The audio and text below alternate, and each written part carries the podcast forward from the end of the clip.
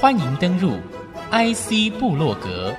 让部落格阁主谢美芳带您网罗市场情报，链接产业趋势，预见科技未来。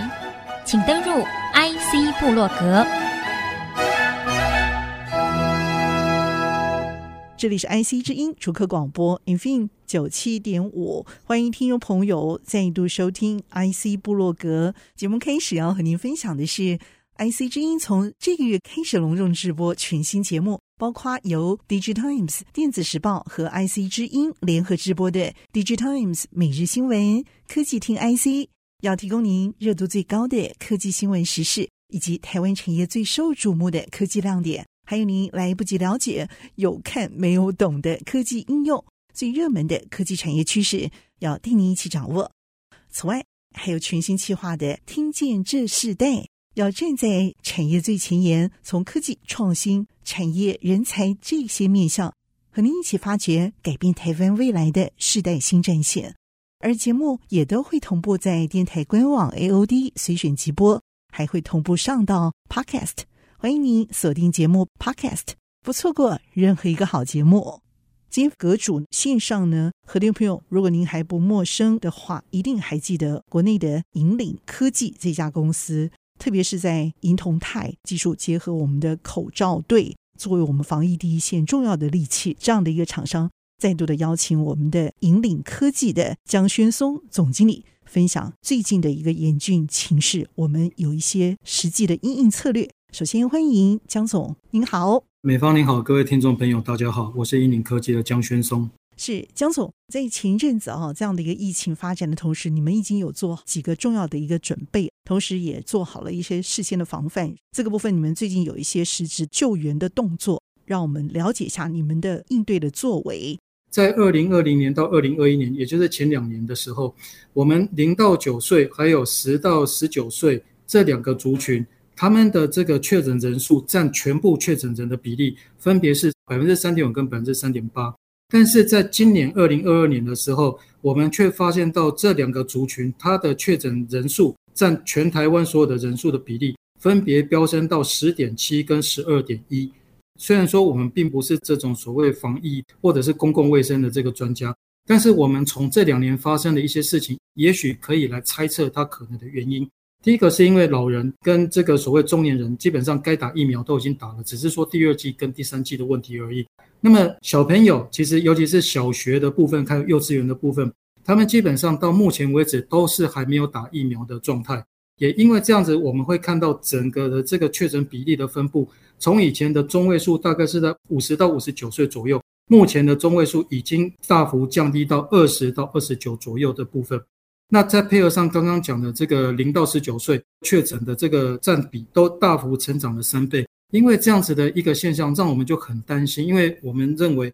当然第一个他没有疫苗可以打，他的保护力本身就比较差。第二个是小朋友一般来讲，因为既然是同学，每天都群聚在一起。第三个，其实尤其是家里面小孩都没有注意到。像我有一次送小朋友去学校上课，我就远远看到一个小朋友走过来，结果我认真一看，他戴了两个口罩。看起来很有保护力，对不对？嗯、错，他根本不把鼻子遮住的。哦，基本上你给他一个口罩，可能他还愿意遮住他的鼻子，但是给他两个，他怎么会愿意遮得住嘞？因为我呼吸不到空气，对不对？是啊，嗯，哦，OK，对，那所以等于说，大人有一些想法，可是小孩子他有他应变的方法。那我们就不禁去想，万一这个 Omicron 不管说。它是不是在这个校园里面开始爆发开，或者是说，甚至于 Omicron 如果将来真的又变异到一种专门针对小孩子来攻击的这样子的变种的时候，那这个时候该怎么办？这个是非常非常让我们很担心。所以我们现在有一直在呼吁一个名词，叫做防疫弱势族群。也就是说，大家可能都一直没有注意到说小朋友戴口罩的状况。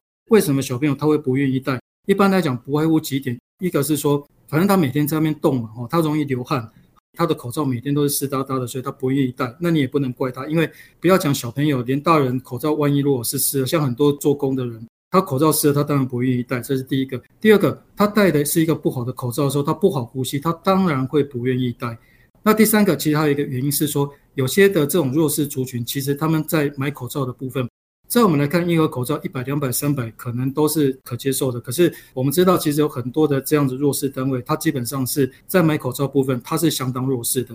也因为这样子的话，这一次我们在新竹这边后，我们有这个何志勇何教授，他就找到我们说，哎，那么我们是不是能够跟他一起来新竹这边哈？清大何志勇教授其实是我们的清大通识课程的专业的教师。非常年轻化的哦，是有想法的一些老师，所以他也实际的成为你们的伙伴是吗？什么样的机缘之下会认识？嗯、然后他也认同你们的理念，你们集团也支持他来做这样的事情。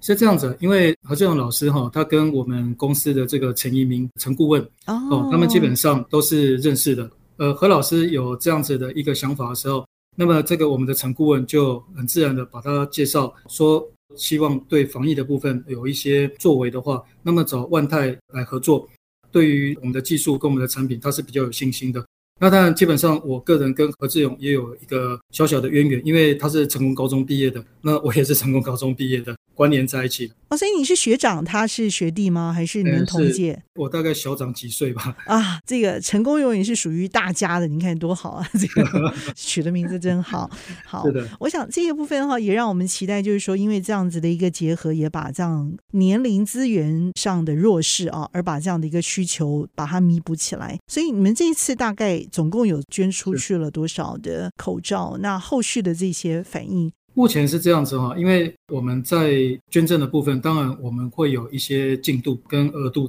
那所以目前在整个这个新竹地区的发放的部分，我们目前是先预备大概是七万片左右，来跟这个何老师这边一起来做合作。那我觉得何老师他基本上是一个很有趣，而且我觉得他是一个非常有想法的这样子一个老师。说实话，因为他今年有准备要选这个新竹市的这个市议员，那所以一般人可能会思考说。要竞选，当然会有所谓的这个选区，可是他这一次其实，在发放的时候，他是完全不考虑说你是不是在他的选区，甚至于他还直接跑到新竹县去做发放。换句话说，他的选区是在市区，而不是在发放的新竹县，对不对？是的。那当然，其实我认为他的这个观念跟我们万泰集团的这个供应链防疫的这样观念是不谋而合的，因为其实他在思考这个事情的时候，他的想法是说。虽然他的选区是在这个，我记得是新竹的东区，但是他说在新竹东区那边很多的企业家人，他可能是住在新竹县的。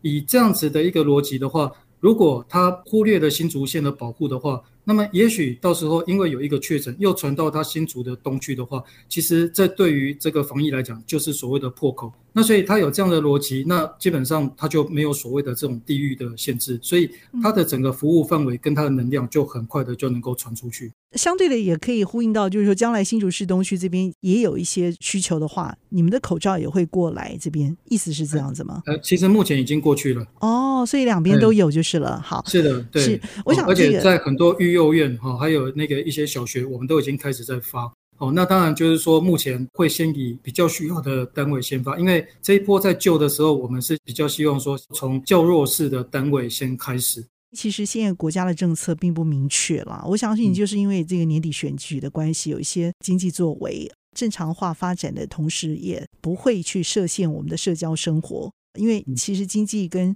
社交的生活，其实它往往是紧密的绑在一起的。所以，我们如何去在病毒的这一波传染力已经是最低的一个情况之下啊，同时兼顾好这样的一个经济生活，我想也是政府一个考量。不过，这样的一个措施一直都没有明确的被宣示出来的时候，民众一听到这些数字哈，会破万啦，这个这是目前最高度的一个恐慌啊。所以，这样的一个情况之下，我们还是要有一些因应的作为。那我也觉得说，疫情在可控的情况之下，我们在做这样的一个作为的话，发放的这个口罩才是会最有效的嘛。可是我很想知道，就是说你怎么做好兼顾防疫跟经济民生的这个需求？你认可这样的一个策略，但是同时你有你自己的一个既定的一个 rule，这个原则是在哪里？OK，基本上，当然，虽然说万泰在这一波的疫情，我们选择去做很多跟公益有关的，但是毕竟是一个盈利单位，所以我们在做这些事情的时候会有一定的逻辑。我们基本上会把所谓的公益捐赠送的跟所谓卖的宣传这几个关键字，我们会把它分得很清楚。那么基本上只要是所谓的弱势跟所谓的这个公益相关的，只要有需求，我们都会量力而为，尽量去做。但是我们目前发现到的状况是说，虽然说我们是抱持这样子的心态在做，可是会有很多很善良的回馈反应过来。因为当这样子的过程，会有很多人更知道说，原来居然有这样子一个单位，然后会提供这样子好的产品，而且又是用一般大家可接受的这样子一个价格来做推广。那么在这样情况之下的话，我们发现到说，其实最近。我们不管说是来购买的这个人数，跟所谓的回购率都有很明显的增加。基本上在这部分的话，我们倒是不太担心，而且好险我们后面有一个非常实力雄厚的母公司在后面来支持我们做这一系列的推广。在这个节骨眼，基本上我们还是会以协助大家能够度过这个所谓防疫的难关为主。那至于说经济政策跟所谓的这个到底开放不开放，基本上我们就跟着政府来走就对了。那只是说，我们为什么会特别针对儿童的部分？因为我们的确看到儿童的他这个确诊比例会有相对的提高。那么又思考到说，目前是大部分的儿童都还没有打疫苗的情况之下，那么我们怕的就是说，突然来一波，一大堆儿童都突然确诊。确诊的儿童跟家长住在家里，还是要去住在防疫旅馆？那并不是每一个家庭都能够负担这个费用，所以这就是为什么这一次在新竹在做捐赠，我们会第一时间先选择所谓的弱势团体，所以我们去捐了很多这些育幼院、孤儿院这一些哈比较弱势的单位，也就是说，希望至少以一个民间企业的力量，至少能够针对这部分来做些什么，也许可以防止更多的社会成本的产生。我相信这样的一个良善的一个理念，这个种子呢是值得投入生根发芽之处。那我想这也是政策如何去结合公共走向的时候，可以看到有些的企业像引领集团，在这个部分就选择了用这样的一个公共政策的投入的方式，一起来进行社会破口的一个弥补上。那引领科技在专业的银铜钛科技这样的一个抗菌口罩上，也走出了良善的一步。那么节目线上和听众朋友分享的，正是我们的引领科技的江轩松总经理在节目上的分享。我们先休息片刻，谢谢江总，谢谢，谢谢。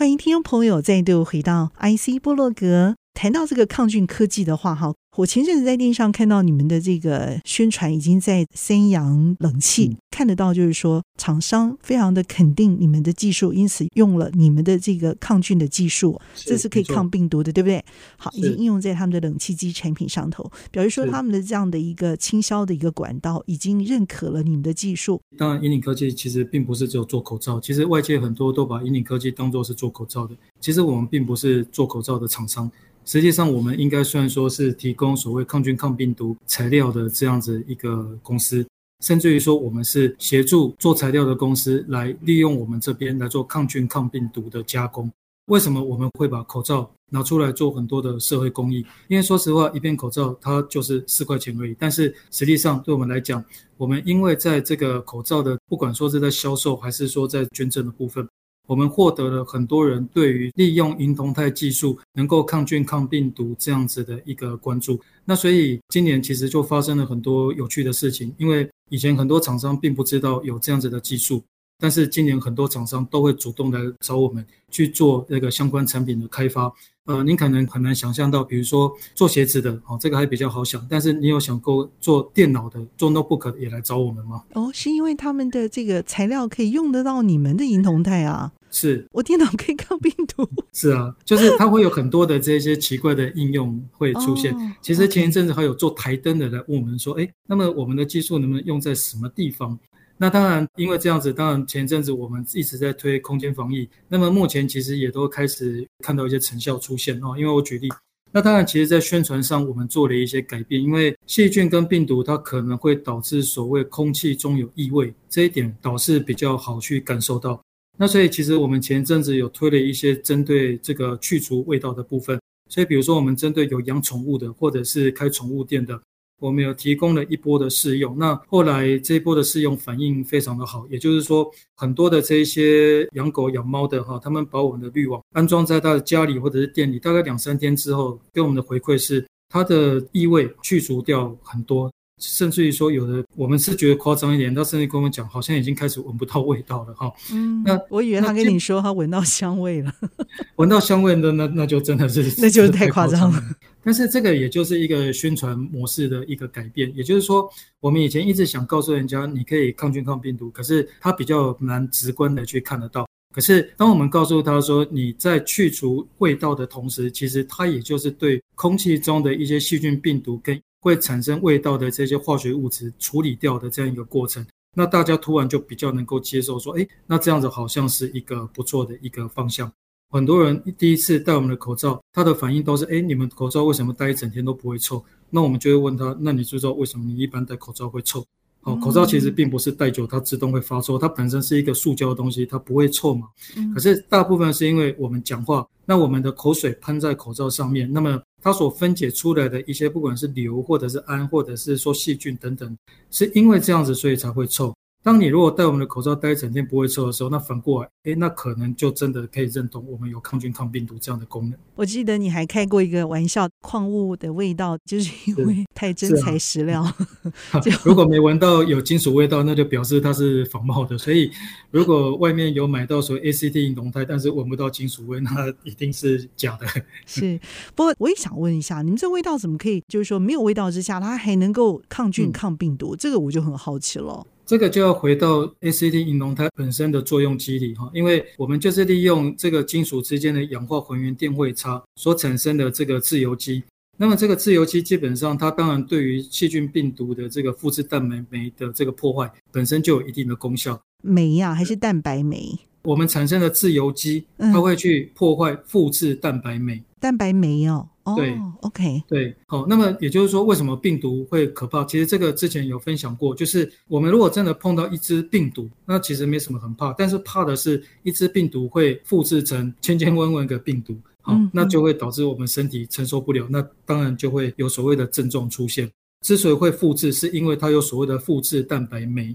这样子的一个原理。可是 ACT 运动态，因为我们产生的自由基专门就是在破坏这个复制蛋白酶。这就为什么这个细菌病毒碰到我们的口罩之后，会马上被抑制，那也不会再复制的状况。这个银铜泰的生活圈这样的一个工作理念呢，其实是你最好的一支军队，陪着你打一场漂亮的仗啊。但是我相信啊，在经济行为上的经济战更是不好打啊。你怎么样来制定你的抗菌经济策略？抗菌的经济商圈如何继续扩大啊？记得你开过玩笑。你要做一些名牌包的保护套，对不对？哎，那你可不可以帮我做一个大一点的，把我整个人都包起来，能够保鲜 啊？年轻个几岁都是不可能的嘛。那个就是拥有这样的一个干干净净的，是一个抗菌的一个行为。OK，好，呃，谢谢美方哦。因为其实说实话，对引领科技来讲，当然我们有母公司的这个经济资源之外。我们还有我们的赢家科技他们的资源，基本上我们再回过头来讲，我们并不是卖口罩的公司，我们是在做所谓的这个 ACT 银铜钛建度的这样子一家公司。它衍生出来，当然在口罩的部分，它是属于这防疫的部分。可是其实就像刚刚提到的，在宠物店的部分哦，其实它对于味道的去除是不是能够有帮助？那我们再来想相同的原理，我们其实最近也开始在跟一些长照机构来做这个接洽。